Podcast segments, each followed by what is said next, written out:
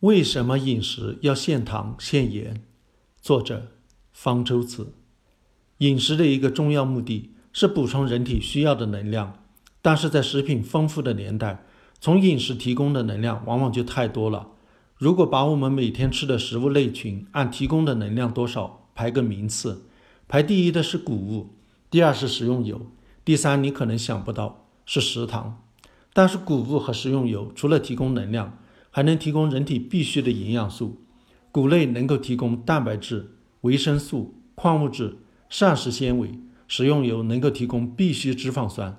它们是难以被其他食物取代的。而糖除了提供能量，并不能提供任何营养素，属于所谓空卡路里，完全能被其他食物取代。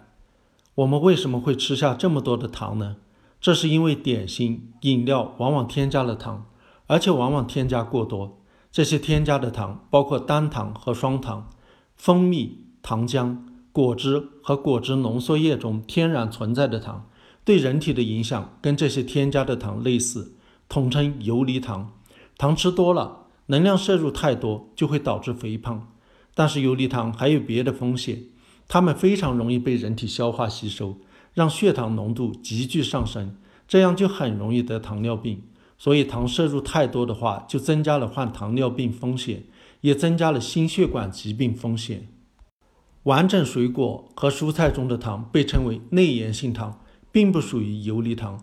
内源性糖由植物细胞壁包裹，消化起来比较缓慢，进入血液所需的时间比游离糖长。淀粉等多糖类碳水化合物也会被消化成葡萄糖，但是消化吸收同样比较缓慢，因此。内源性糖、多糖虽然和游离糖一样能提供相同的能量，但是对身体的危害没有游离糖那么大。因此，摄入的游离糖越少越好，不要超过食物总能量的百分之十。这个量等于多少食糖呢？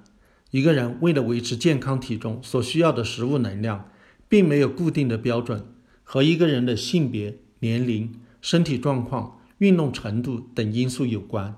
营养学界通常把每天两千千卡作为一个参考值，这相当于一个身高一米六、体重五十千克、每天做三十到六十分钟中等强度运动的青年女子一天需要的食物热量。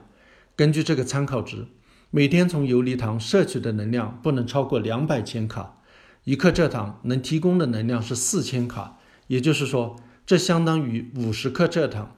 喝咖啡用的一小袋砂糖的重量是二点八克，相当于十一千卡能量。听上去似乎不多，但是对游离糖的限量包括的是所有食品里含有的游离糖，而不只是自己在日常饮食中添加的那一点蔗糖。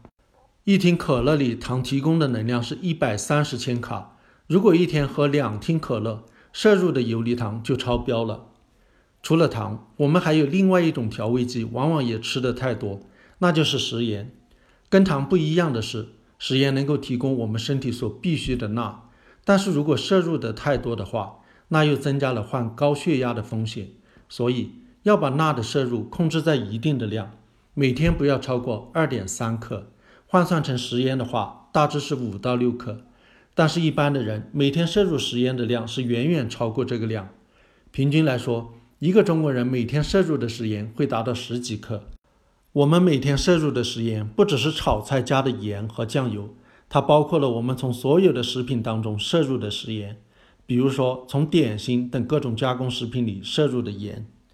如果在平时注意一下的话，是可以尽量减少摄入太多添加盐和糖的。比如喝饮料的时候，要避免喝可乐，避免喝那些添加了糖的果汁或者其他的软饮料，而改喝水、茶，不加糖的咖啡。不加糖的果汁等等，在吃零食的时候，也要避免那些加了糖和盐的食品，